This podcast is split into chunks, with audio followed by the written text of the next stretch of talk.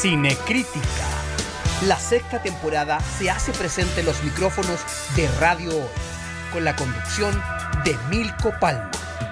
Cinecrítica, al aire, por Radio Hoy, la radio oficial de la fanaticada mundial.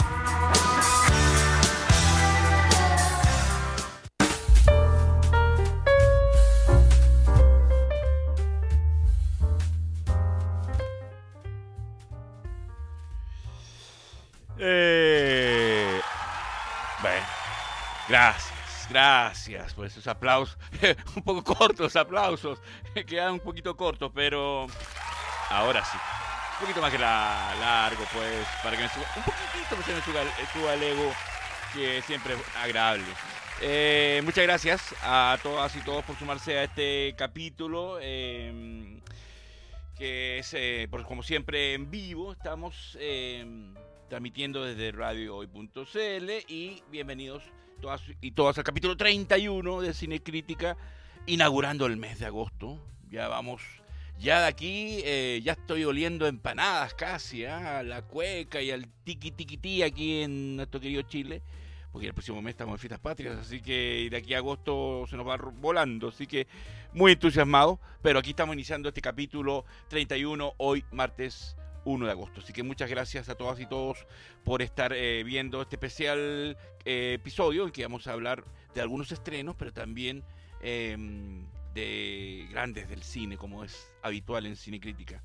Camino, como siempre digo, el camino a la séptima temporada, que si Dios quiere estaremos eh, arrancándola en el 8 de febrero del 2024. Así como vamos y el tiempo pasa volando, ya vamos a estar arrancando, porque esto- este programa no para nunca, termina una temporada e inicia otra. Apenas tenemos tiempo para, para divertirnos, pero cuando eh, estamos aquí en Radio Hoy yo la paso muy bien y soy muy feliz. Eh, Antes de iniciar este capítulo, por supuesto, saludamos quien está en los controles, quien maneja este acorazado lleno de música, cine, clásicos, estrellas y de Hollywood y demás. Nuestro gran y querido Juanito La Cruz, así que aplausos para usted. Muchas gracias por acompañarnos. Está- es siempre tan genial, tan bondadoso y tan gentil nuestro querido Juanito. Por supuesto, invitado a participar durante el programa si así lo quiere, pero sé que está con, con muchos preparativos por un programa que se viene se estrena hoy en la radio, así que está abocado a eso y se le entiende.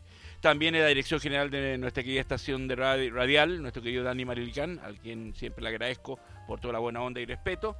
Y por supuesto que les habla Milko Palma Campos, intentando hablar de lo que tanto adoramos y que nos tomamos las pantallas de Radio Hoy todos los martes de 5 a 6, que es hablar de cine, de clásicos, de estrenos y de grandes estrellas de- del séptimo arte. Así que iniciamos este, este capítulo, pero no antes, como siempre, eh, eh, iniciarlo con los concursos. Eh, y hoy tenemos dos concursos. Iniciamos con nuestro concurso de, las, de Locas en Apuros y Toc Toc Toc, que es una película de terror. Eh, esta es la última semana que hacemos concurso de Locas en Apuros, así que pónganse locos y apúrense para que se anoten en, en el WhatsApp que aparece aquí durante la radio y eh, durante la transmisión del programa y ahí usted están viendo el, el más 569-6355-0152 y durante el programa si quieren la entrada doble para que puedan ver Locas en Apuros en el cine, el- el, eh, a la, o la sala de cine que a usted más le guste, en el horario y el día y más bien muy bien acompañado porque son entradas dobles. Eh, los invitamos a que participen durante la hora del programa. Es la última semana que hacemos este concurso con esta película, eh, así que atentos porque eh, se vienen otras y hay que ir eh, sumando la pauta.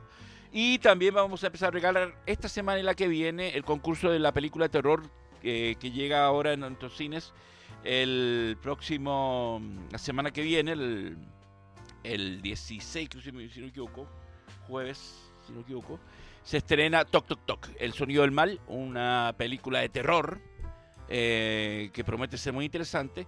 Y esto es porque vamos a estar regalando entradas para la van premier de Toc Toc Toc que se va a realiz- realizar el lunes 14 de agosto a las 7 de la tarde en el Cinemark de Mall Vespucio. Así que los que quieran asistir a la premier, donde vamos a estar a, nosotros ahí cubriéndole eh, la película, así que los que vayan a ir, nos, veremos ahí en la sala. Eh, los invitamos a participar hoy y el próximo martes para que, igual, si quieres participar, está en la van premier Toc Toc Toc el próximo 14 de agosto, lunes, a las 19 horas, en el Cinemark de Molepucio. Ahí escribes en el WhatsApp, eh, quiero ir a ver Toc Toc y ya te ganaste la invitación a ver eh, doble, por supuesto, para ir a la Van Premier, así como gran preestreno. Así que ya saben, tenemos la entrada de, eh, de Locas en Apuros en su última semana aquí en el programa haciendo un concurso. Y eh, ahí está, Locas esta comedia con puras chicas asiáticas, encantadoras ellas. vayan a verla porque es muy graciosa. Y Toc Toc Toc Toc, que es esta película de terror que se va a estrenar en los cines el 14, 15, 17 de, de agosto en los cines de nuestro país, en, acá en Chile. Y, eh, pero vamos a invitarlos a la Van Premier, que es el lunes 14 a las 7 de la tarde. Así que cualquiera de los dos, ahí está la invitación, el WhatsApp, ya sabes, es muy fácil. Quiero ir a ver Tok Tok, quiero ir, eh, ver Locas en Apuros, y ahí te, te lo ganaste y, te, estamos coordinando la entrega de la, de la, entrada para las chicas, la Loca en Apuros, y para Tok Tok Tok, ahí me tendrían que dejar los datos. Eh, de manera interna para anotarlos en la lista de invitados para la premier del lunes 14. Así que, bienvenido a participar. Eh, tenemos doble concurso. Se viene también un concurso muy bueno. ¿ah? Eh, se viene la, eh, para final de septiembre. Se estrena la décima parte del juego del miedo, de Soul. Que esa la quiero ver yo. Y, y, vamos a estar regalando entradas para ir o la van premier o la película. Así que, pero eso a final de septiembre. Así que pendientes para todos los fanáticos del juego del miedo, que somos muchos, de Saw y todo lo demás. Jigsaw, ese personaje, del el, el, títer este que anda en el triciclo, que es tan aterrador, se viene la nueva y ahí vamos a estar haciendo concursos. Así que pendientes con, eso el próximo mes.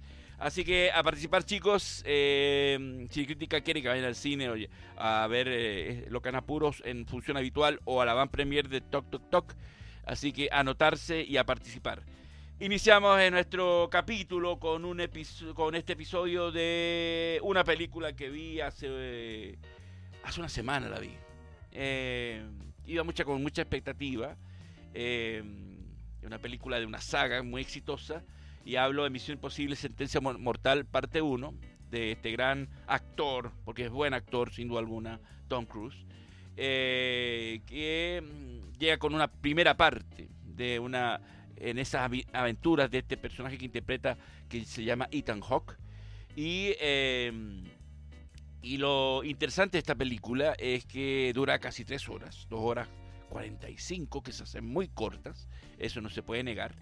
Em, es muy entretenida, eh, pero el problema de esta película es que las 2 horas 45, como hay una parte 2, no avanza nada el argumento termina como empieza, no avanza casi nada, salvo una secuencia que no la voy a mencionar, que tiene, que, tiene que ver con una de estas cuatro señoritas que estamos viendo ahí, eh, que es una parte trascendente, el resto no avanza nada y al final termina como empieza, pero lo que compensa es la gran acción que tiene sin duda alguna, donde el señor Cruz trabaja mucho y se aboca mucho a que la película funcione bien. Ahí estamos viéndolo en la premier que hubo en, en, Roma, la gran premier fue al lado del Coliseo romano, estuvo ahí. Ahí está con su gran amigo y gestor eh, Christopher McQuarrie comiendo cabritas porque Tom Cruise ha dicho que él ama las películas palomeras.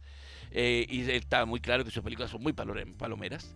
Y es una película muy entretenida, eh, con un guion bastante flojito, ¿ah? bien flojito, que se... Que se que bueno, Tom Cruise es productor de la película, por lo tanto, todo gira en torno a él. Y, y es bastante flojito en el sentido que la escena de acción eh, que es el fuerte de la película, obviamente, eh, ceden ante eso mismo, ante la, acción. El guion es flojo en el sentido que da muchas eh, libertades para que el personaje haga acciones propias de un X-Men, propias de un Thor, de un, de un Guepardo, de un, no sé, cualquier personaje del mundo Marvel o de DC Comics, y, entonces, y entra ya en una categoría de gran superhéroe. Y, por supuesto, como la acción el foco, descuida mucho un guion que, em, insisto en ello, me pareció bastante débil. Pero, y, claramente es tan débil que la película en las casi tres horas no avanza nada, no hay mayores cambios y todo gira en torno a las muy largas secuencias de acción que, que eh, obviamente protagoniza el señor Cruz. Em, bueno, hay eh, muchos personajes que vuelven. Eh, por lo tanto, como Henry Cerny, que interpreta a Eugene Kittredge, que lo vimos en la primera película, año 96, cuando lo dirige el gran maestro Brian De Palma. Y, em, y Vanessa Kittredge como la viuda blanca, que había estado en otras películas anteriores. Em, para mí no la mejor.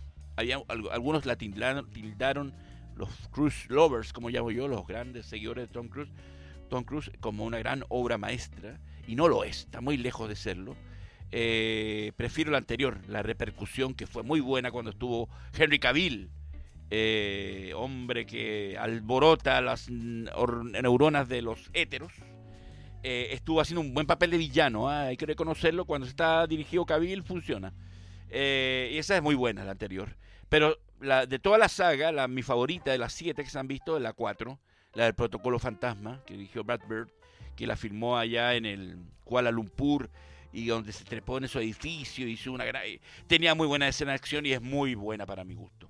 Esta está en el en el mm, detrás de, estas dos que te les, acabo de mencionar y decirles que eh, pero este señor Tom Cruise está enojado, está molesto, golpeó la mesa ¿Por qué razón golpeó la mesa?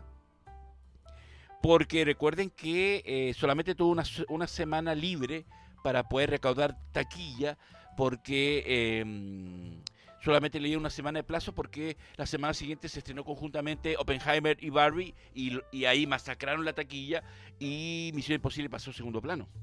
Por lo tanto, señor Cruz eh, no le gustó esta, esta eh, no sé, o no preferencia que le dieron a su película, porque generalmente entre estreno y estreno eh, taquillero se dan un plazo de dos semanas y a Misión Imposible le dieron una, por lo tanto no alcanzó a estar nada en, cartelera y la película, hasta donde yo leí, eh, en los Estados Unidos eh, no recaudó lo que se esperaba ha sido un éxito pero internacionalmente, pero en Estados Unidos no recaudó la taquilla que se esperaba, sobre todo el primer fin de semana, y quedó eh, Tom Cruise juraba que iba a quedar en primer lugar de, toda la saga y quedó en tercer lugar.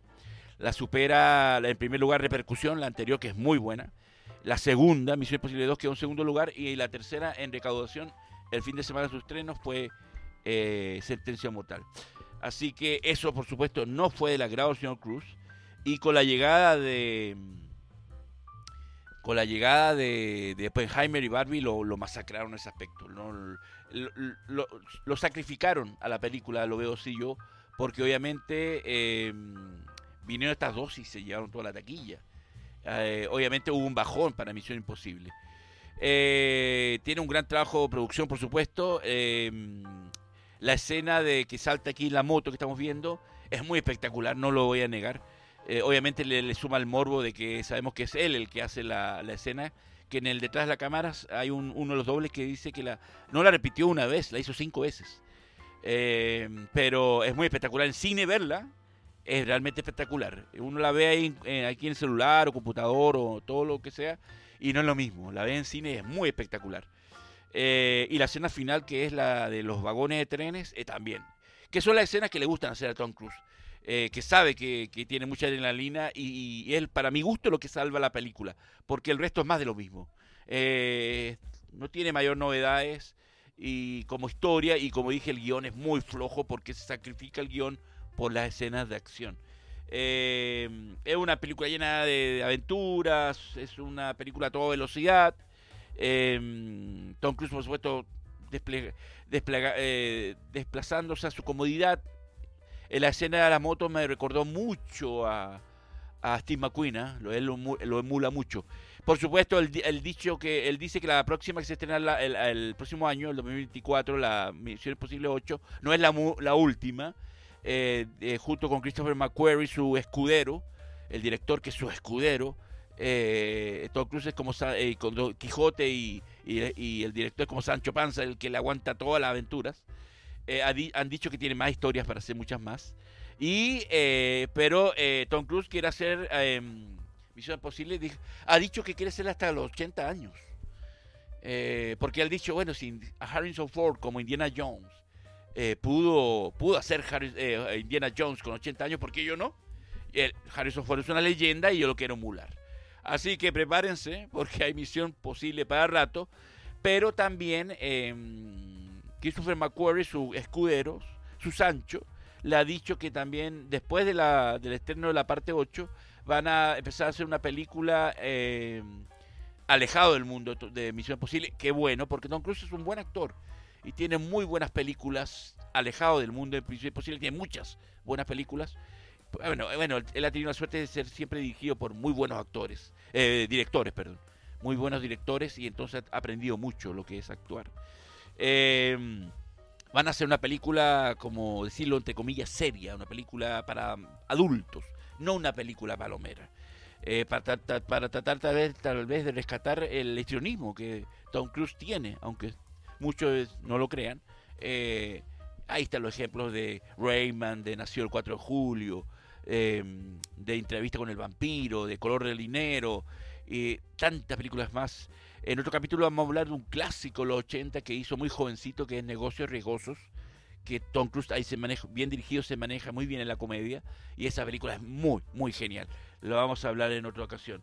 Eh, bueno, eh, tiene de todo esta película, una, una secuencia, inicia con una secuencia submarina con, con un, eh, una nave um, sumergida nuclear, hay un combate en, el tren, la increíble escena del salto, que es lo que más se promocionó en, los, en, la, previa de la película, hay una escena con, de persecución por las calles de Roma, que claramente Fiat pagó para que durante toda la escena y secuencia eh, que giraron alrededor del, Coliseo Romano eh, se viera muy clarito la marca de Fiat del vehículo clásico. Y esta escena del tren con Esaí eh, Morales, que es el actor que hizo del hermano de Richie Valens en La Bamba, que está, muy bien conservado. Esa película ha pasado, ¿cuánto? Casi 40 años y este actor es ahí Morales, que hace un villano bastante correcto, un tipo frío como tienen que ser los villanos, cumple bastante bien el rol. Me gustó mucho que, bueno, Say Morales es un gran actor, es un gran actor sin duda alguna. En el papel del hermano de Richie Valens hizo un papel interesante. Esta es la más larga de toda la saga, 2 horas 43, superando a Fallout, eh, que es la anterior, que fueron 2 horas y 27 minutos. Eh, pero lo bueno es que se hace corta este señor cumple muy bien con entretener, hacer lo que, eh, que es, ah, claro, son películas hechas para su, para su absoluto, eh, eh, ¿cómo decir la palabra? Para, para él destacar, para... Pero claro, es el protagonista, es la estrella y es el productor y se da el lujazo de, que todas las películas giren en torno a él. Eh, pero lo compensa porque, insisto en ello, aunque no lo crean, Tom Cruise es un buen actor y eso se agradece. Em, es una película que, bueno, es la, es la cuarta película que hace con Christopher McQuarrie, quien trabajó con él en, Nación Secreta el 2015, en Fallout eh, Repercusión, que es el 2018, y en la que se estrenó este año y la que viene el próximo año. También eh, eh, Christopher McQuarrie, el, este, Tom Cruise lo conoció cuando lo dirigió en las dos películas de Jack Reacher, que es otro personaje muy, muy Misión Imposible, pero un poquito menos superhéroe. Em, él es el director y guionista, pero estamos claros que Macquarie está aprovechando la fama que le está brindando Tom Cruise como director. Eh, y bueno, cede a todo lo que este señor le, indica. Em, si ustedes han visto la filmografía de Tom Cruise, son muy pocas las películas que, que repite directores, salvo este y, y, Steven Spielberg que lo dirigió en Sentencia Previa o en La Guerra de los Mundos que después hubo mucho chisme, mucho cuchicheo, muchas cabechinas al decir que en, la Guerra Mundos hubo muchos roces con Tom Cruise y Steven Spielberg porque Tom Cruise también quería producirla y Steven Spielberg dijo no eh, aquí en estas películas usted solamente actúa eh, yo tengo mi equipo y no caben dos equipos en una producción como esa y de ahí es que hubo separaciones por ambas partes hasta que se vio el año pasado que Steven Spielberg le estaba rendiendo pleitesía a Tom Cruise diciéndole que salvó a la taquilla y el cine el año pasado y demás. Una forma bastante, mm, no sé, no, no fue necesario aparte del maestro Spielberg decir eso. ¿eh? Pero bueno, eh, hay intereses también, por supuesto, de volver a trabajar juntos. Y Christopher McQuarrie, el director de todas estas películas, no lo va a soltar fácilmente. Em, Así que eh, es una película entretenida, recomendable, la pasar bien, por lo menos me entretuvo más que Barbie por lejos. Y es una película que, como no, no, su guion no es el fuerte, sino la acción, que lo que todo el mundo quiere ver, cumple absolutamente. película que se está filmando desde, el, los tiempos del COVID, ¿ah? de ahí 2020 empezó a filmar. Ah, acuérdense que esta película tuvo muchos retrasos por los contagios que tenía el equipo de producción y eso a este señor lo puso de muy mal carácter. algunos lo, lo, tildan de ser muy, eh, muy exigente y muy cruel con, con el equipo de producción por lo exigente que es este señor Cruz. Una película que costó casi 300 millones de dólares, convirtiéndose en la más cara de toda la saga y, y la más cara de toda la carrera de Tom Cruise. Por esa razón, él golpeó la mesa cuando se enteró que iba a tener una sola semana de, exhibición previa a Oppenheimer y Barbie. Eso a él le molestó, dijo, no puede ser, tiene que darme dos semanas, no una. Pero ahí, y, tenía razón porque le pasó la cuenta, lamentablemente. Eh, Misión Imposible no, no va a lograr lo que está haciendo Barbie, que Barbie está camino a los mil millones, ya pasó los 700 millones. Y Oppenheimer ya está a los 400, y Misión Imposible está por ahí con Oppenheimer. Así que eh, para Tom Cruise no es una buena noticia el hecho de que su película más cara de su carrera y de la saga em, no vaya a llegar a ser a los más de los mil millones como hizo eh, Top Gun Maverick.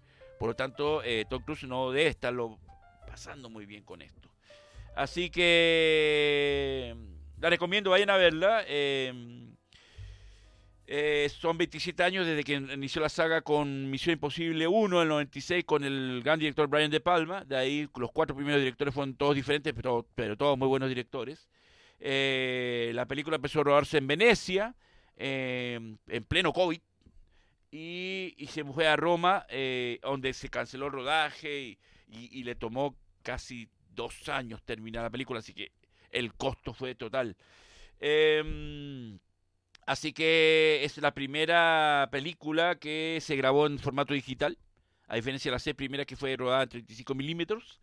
Em, y es una película que eh, cumple, cumple el, eh, a la hora de pagar el, boleto, sales bien conforme. Yo no salí emocionado como en otras eh, películas de Misión Imposible, pero me entretuvo y valió la pena el darse la tareita. Lo importante es que las casi tres horas no, le tengan miedo, la van a pasar bien, se van a entretener. Y eh, así que, y repite, eh, aparte Tom Cruise, repite Bing Rames y Simon Peck, que son los amigos, los, los, los otros escuderos dentro del equipo Misión Imposible. Eh, repiten también, que se, agradece porque Vin Rames y Simon Peck son muy buenos actores y le hacen muy buen respaldo a Tom Cruise. Así que vayan a ver Misión Imposible 7, esperamos la próxima el, el, 2024. Y volvemos con otra que vi, ahora vamos al corte comercial, al break, y volvemos con La Noche del Demonio 5, que es así que no la voy a recomendar. Así que ya venimos. No te vayas. Volvemos después de una breve pausa comercial. Disfruta en la sintonía de la hora. Personaliza tus ideas con Estampados MG. Una excelente alternativa para estampados de poleras, tazones, cojines, delantales y mucho más. Especializados en personalizar recuerdos para todos los fanáticos del fútbol y clubes de fans. Encuéntranos en Facebook y Twitter como arroba estampadosmg. Despachos a todo Chile. La mejor opción de precio y calidad la encuentras en Estampados MG. Estudio Jurídico Global Use. Especialistas en Derecho Laboral, Civil y de Familia.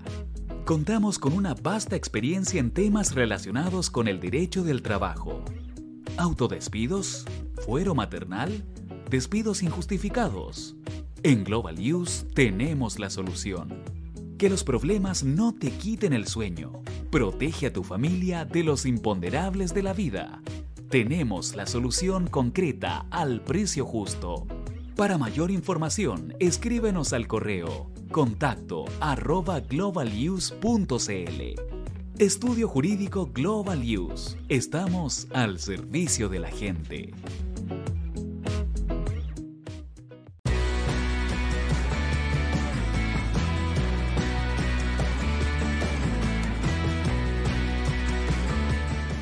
El tío hoy te está esperando para programar los mejores temas. Envíanos un WhatsApp al más 569 6355 0152. La música que tú programas suena en la Hoy.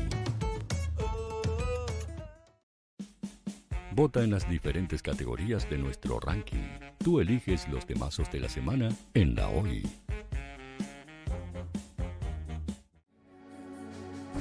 Tu opinión nos interesa. Escríbenos al mail radio arroba radiohoy.cl o visita nuestras redes sociales. Somos La Hoy, la radio oficial de la fanaticada mundial.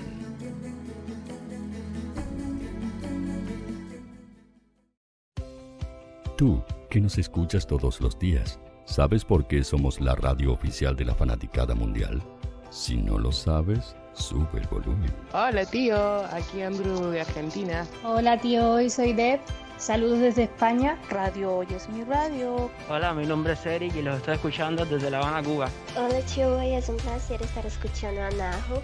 Os mando un saludo desde Brasil, o como decimos por aquí, un abrazo muy fuerte. Chao, chao. Hola tío, soy Ángela y soy de Puerto Rico. Hola tío, aquí una peruana desde Italia, en sintonía de la radio de la fanaticada mundial con Radio Hoy y el tío Hoy, por supuesto.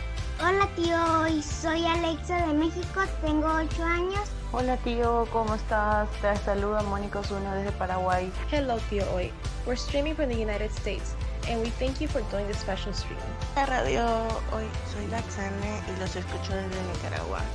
Hola tío, soy Majo de Bolivia. Hola Radio Hoy Chile, muchos saludos desde Honduras. Hola tío, te saluda Eric desde Ecuador.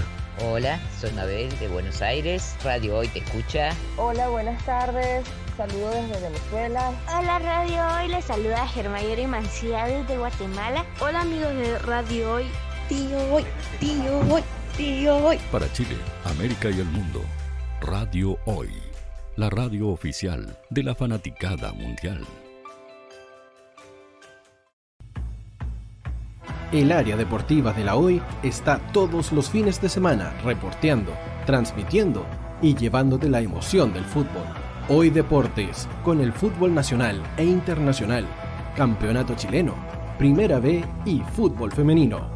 Sintonízanos sábados y domingos por www.hoydeportes.cl y todas nuestras redes sociales. Porque somos la, la pasión que desborda sus sentidos.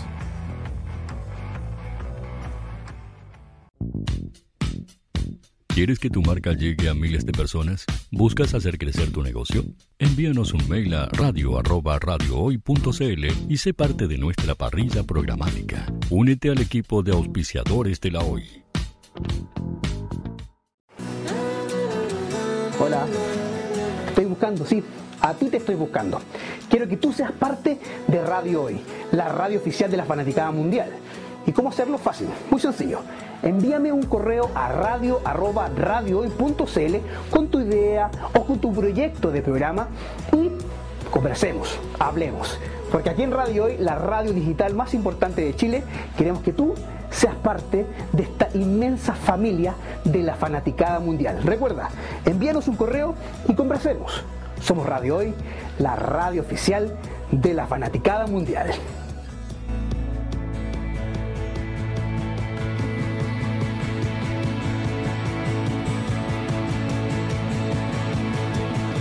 La radio oficial de la fanaticada mundial. Radio Hoy es una empresa Hoy Comunicaciones. Visítanos en www.hoycomunicaciones.cl.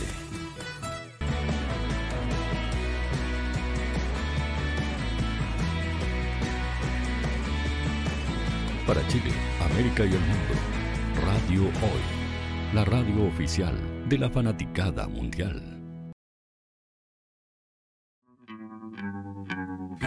Strange when you're a stranger. Faces look ugly when you're alone. Women seem wicked when you're unwanted. Streets are uneven when you're down, when you're strange. Faces come out of the rain when you're strange. No one remembers your name when you're strange strange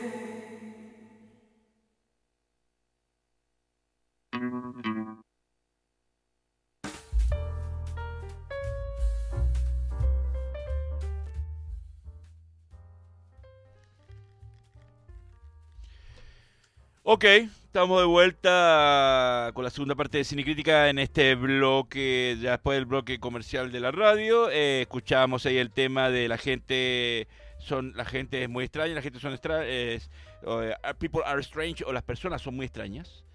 Eh, clásico los Doors, pero que Echo and the Bunnymen hizo una versión, un cover, y por eso in- incluimos el cover, porque forma parte de la gran banda sonora de una gran película de los 80, como es The Lost Boys o Generación Perdida, o eh, Los Muchachos Perdidos, como se me llamó en otros países, que en otro capítulo vamos a hacerle su pequeño homenaje que está cumpliendo ayer, se cumplieron 36, 36 años de su estreno en cines en los Estados Unidos. Una película de culto, de estas del, de, que rompió los parámetros en cuanto al cine vampiros, al mostrar estos vampiros muy rockeros, muy punks, muy jóvenes, eh, que les gustaba la fiesta, les gustaba la juerga, la pasarlo bien, pero también eran terriblemente aterradores. Eh, y la banda sonora de esta película de los de Lost Boys es muy buena, es muy, les recomiendo que busquen este el disco completo, el álbum completo es muy bueno. Y, eh, y este cover es bastante interesante. Me gusta más que la misma versión de los Doors, podría decir, me atrevo a decir. Así que eh, escuchamos este clásico y en tal vez este capítulo o el siguiente vamos a hacerle este homenaje a los Lost Boys, que es una película de culto, que hay mucho que conversar al respecto. eh, y mucho que contar de una película de las generaciones como la mía, que la disfrutamos hace 36 años atrás. Eh, seguimos con esta segunda parte de Cinecrítica y vamos a hablar de una película que vi también hace unos días, que no salí tan contento, tan confortable como Misión Imposible. Hablo de... eh, hablo de La Noche del Demonio 5, Insidious, La Puerta Roja, eh, que a pesar de mm, que le fue muy bien a taquilla, porque, bueno, está producida por el señor este Jason Blum, que es el, el que yo le digo así, el rey del el rey Midas de las películas baratas, económicas, que, son tan baratas que el- ya solo con lo que con lo que recauda Estados Unidos ya es un éxito, éxito taquilla.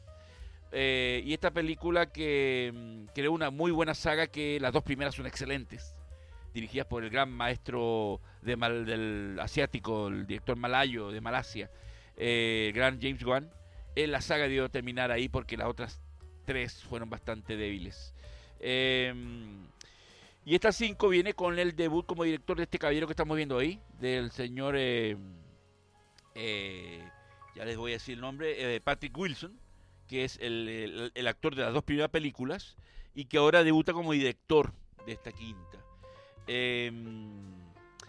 como dije, la película fue muy bien en la taquilla porque son baratas y porque había mucha expectativa porque supuestamente era el capítulo final de la saga pero Patrick Wilson eh, mejor que se quede como director porque perdón como actor porque como director deja mucho que desear. Eh, claramente es un proyecto que habían que hacer por contrato y no, te, no tuvieron ningún nadie que lo quisiera dirigir y fueron y eligieron a Patrick Wilson. No digo que le quede grande la película pero no le puso lo que necesita una película eh, de terror que es meter miedo dar miedo asustarte salvo una pura secuencia que por ahí va a salir la foto de un personaje. El resto realmente fue muy, muy aburrido y muy de lamentar. Son esas películas que mejor verla en la, en la plataforma. No pagues entrada porque vas a salir muy desilusionado. Eh, yo he mucho llamado por las dos primeras películas, que son, insisto, son muy buenas. Esta escena de este personaje que va caminando ahí, esa fue la única escena que te sobresalta. Y te dice, oh, promete la cosa y después no pasó nada más es la única escena terrible. Me acuerdo que esa película la vi con mi querida Elvira Cosa vez y saltó como si hubiera tenido un resorte. Se asustó mucho. La pilló de sorpresa porque esa escena sí era muy, muy atemorizante. Pero después quedamos esperando más y no hubo más. Eh, así que Insidious, es más, la, de la 3, 4, 5, prefiero la 4, la encontré mejor. Eh, la 3 para mí de toda esta saga, eh, la más débil. Y y a pesar que no voy a hacer spoiler, ahí está Jason Blum, el señor de lentes, con Patty Wilson, su estrella y ahora director. Eh, este señor de lentes eh, la, ha hecho. ¿ah? Eh, contrata generalmente actores desconocidos que, no, que, que, aparecen en esta película y no, salen, no se ven más. Que generalmente, obviamente, no, no agota en estrellas, que son las que cobran mucho. Y ahí es donde sacar el secreto de hacer películas tan baratas. Y que le gusta mucho al público eh, asiduo al cine terror y sobre todo al público adolescente.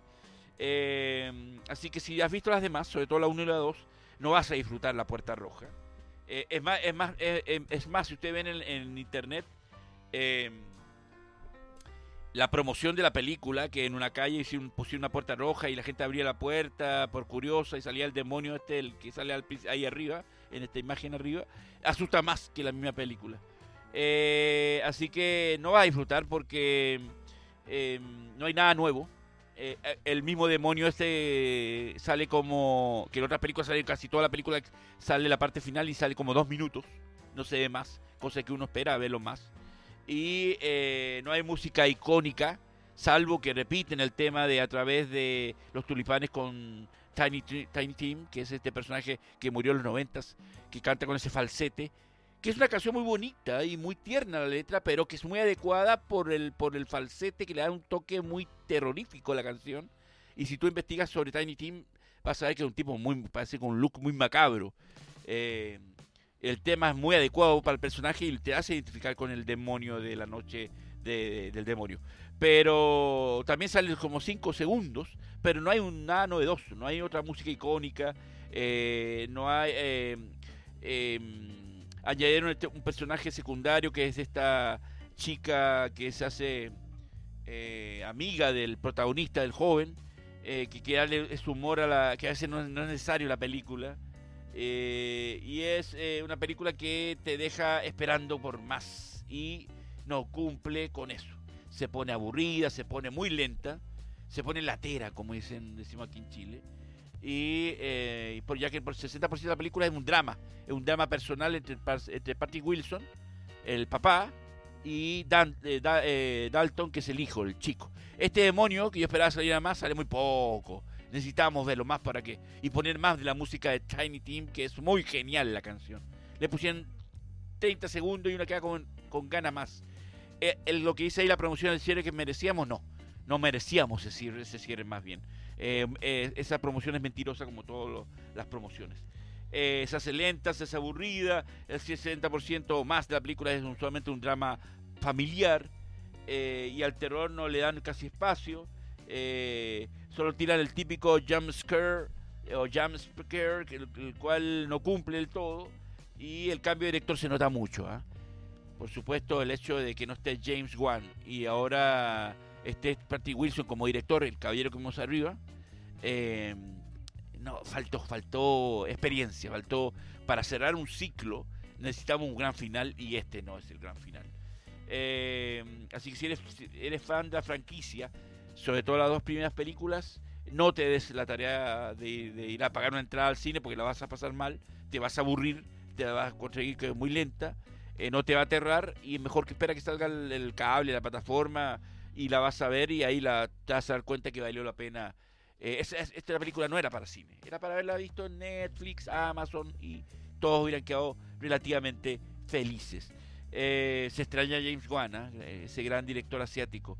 Está como productor, pero claramente le falta eso, que asuste, que atierre, que, que sea como la primera dos que eran muy, muy terroríficas. Y esta es como que había que hacerlo y bueno, vamos a terminarla así como por terminar.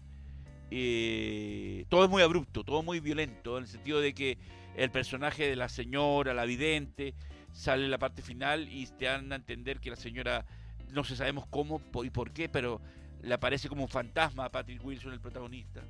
Y tú dices, ¿ya la mataron tan rápido? Sí. Claro, pasan nueve años de la, porque esta película, la quinta, es la continuación de la dos. No tiene nada que ver con la tres y la cuatro, donde la señora la vidente era la protagonista y no parecía Patrick Wilson.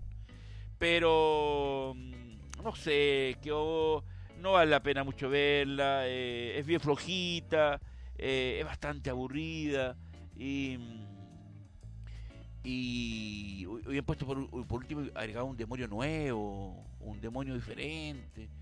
Todo está como reciclado, está todo como que hay, que ponerlo porque hay que ponerlo y como vamos a terminar supuestamente la saga, hay que ponerlo. Entonces se nota todo muy forzoso, muy muy eh, obligado.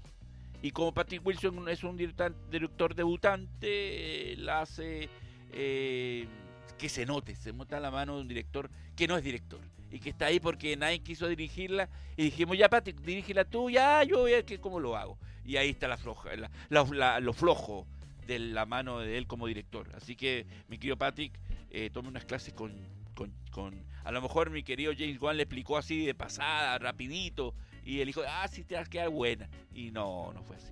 Lamentablemente desilusionó mucho. Así que Insidious eh, la puerta roja no la, voy a, no la voy a probar, no vayan a verla, se van a aburrir, es mejor que vayan a ver Tok Tok ahí en la premier que vamos a tener el 14 de agosto en el Cinemark del Mall, del Mall Plaza de Espucio a las 7 de la tarde y, para que participen chiquillos tenemos este, este martes el que viene para eh, hacer entrega de estas invitaciones para esa película que eh, Tok Tok tiene más, por lo menos el trailer promete más que esta. Así que eh, mal final, ¿eh? Para una, una, una, saga que las dos primeras son muy buenas películas. Y ahí, como tienen que estirar siempre, esta es una industria, tiene que facturar. Estira, estira, el chicle, pero que lo estire bien. Que sea, sea de, del disfrute, pero por estirarlo, por estirar, eh, es lamentable. Así que, ya saben, Misión Imposible, vayan a verla, la pasan bien, pero esta, y esta escena es la única. De ahí, no se emocionen más. Si la van a ver, no se emocionen más porque de ahí no les va a dar mucho miedo.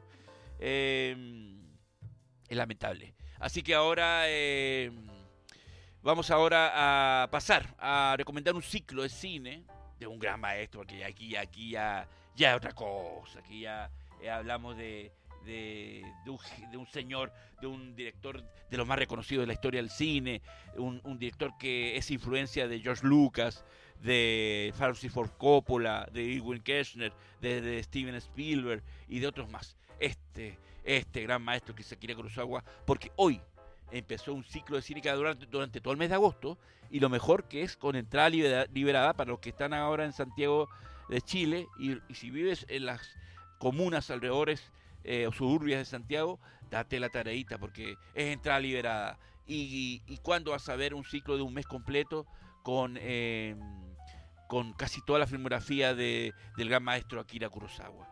Eh, hoy se arrancó, hoy ya dentro de un ratito se, se van, van a exhibir la película Los Sueños a las seis y media, eh, que es una película hermosísima, yo la vi muy joven en cines, es eh, maravillosa por el trabajo visual, los colores que utiliza el gran maestro, y, eh, y así eh, va haber un ciclo de varias películas de lunes a viernes en dos funciones, a la- de 4 a 6 y media, y, de, y, lo, y lo mejor de entrada gratuita.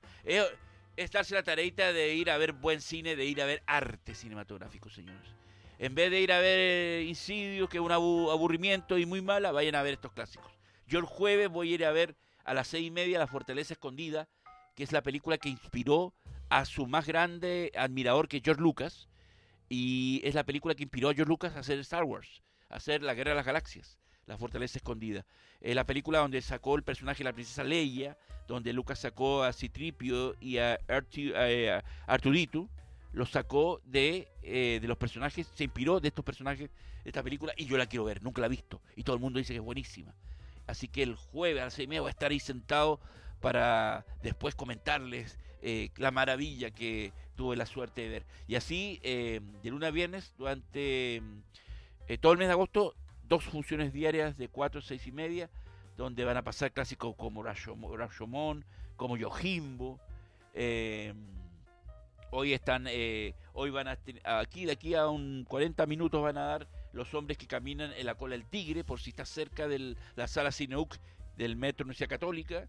Eh, si te pilla por ahí cerquita, no tienes nada que hacer, arráncate de una vez a ver esta joya del cine japonés.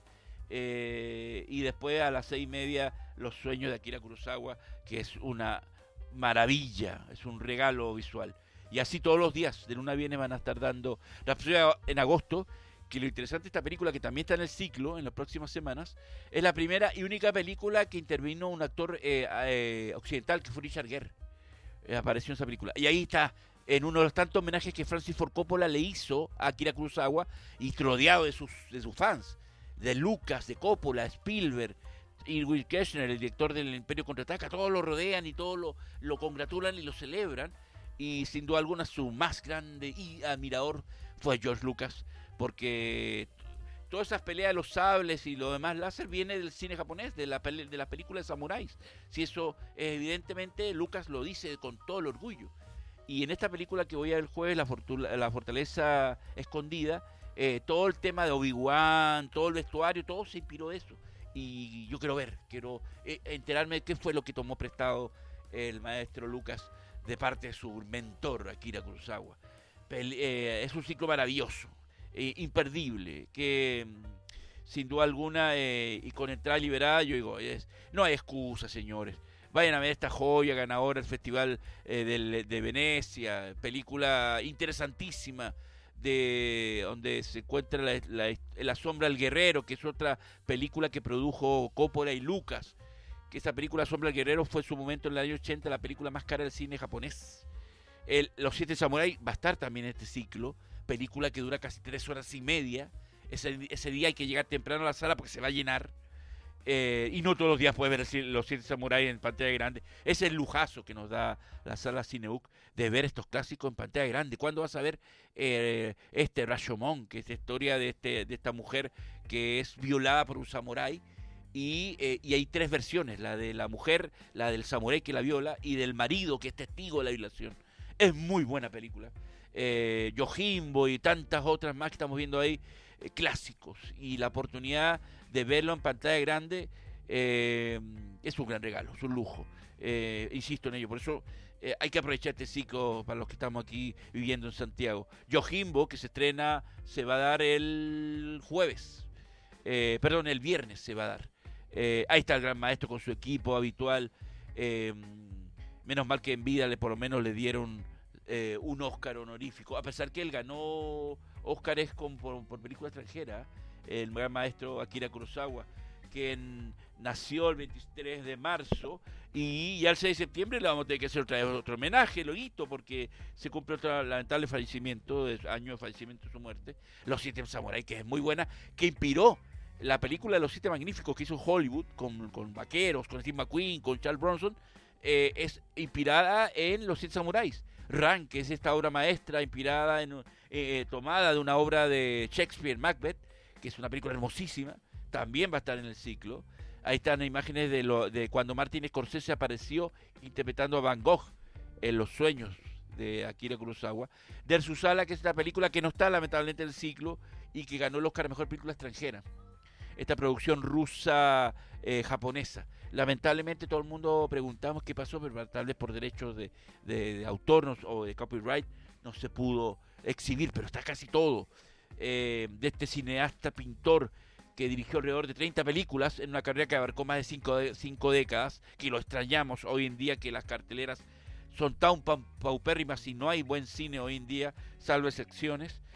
Extrañamos directores como ese. Esa escena que vemos ahí de Ran, que la filmaron en una época que no había eh, CGI, que, que, era todo con, con extras.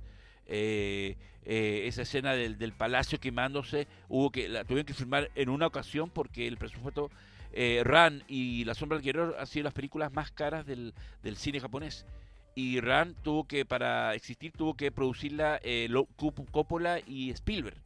Y La Sombra del Guerrero, que fue a cinco años antes del 80, la tuvo que producir eh, Lucas y Coppola para hacerla, porque no eran demasiado caras que nadie podía financiar en el cine japonés una película o un proyecto tan eh, epopélico como ese. Ran es una maravilla, se va a dar una sola función, seguramente va a estar también lleno. Eh, esa le recomiendo que Ran y los 100 samuráis, que es una función nomás en el ciclo, vayan tempranito a hacer su filita, porque pidan tarde administrativa y se van tempranito porque va a haber una gran fila y ahí voy a estar yo.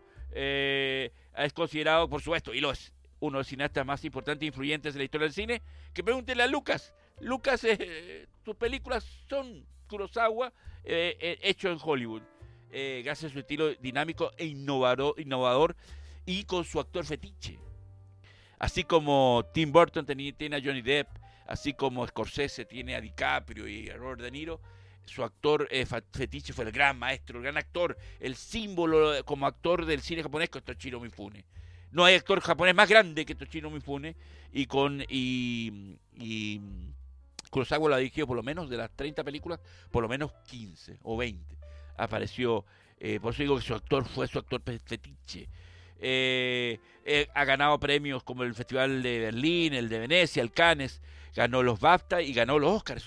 Y, lo que le faltaba era darle el, honor, el, el honorífico que se le dio eh, a los 90, afortunadamente en vida, unos años antes de morir, que se lo dio eh, Spielberg y Lucas. Lucas tenía que entregarle el Oscar a, su ídolo, a su mentor cinematográfico. Eso es muy bonito, eso está ahí en YouTube, lo pueden ver como Lucas emocionado, como un cabro chico, como un niño, le entrega el premio a la estatuilla a su, a su ídolo, al que, que lo, lo, lo, lo, inspiró a hacer eh, lo que es hoy en día el, como director ha sido el también maestro George Lucas.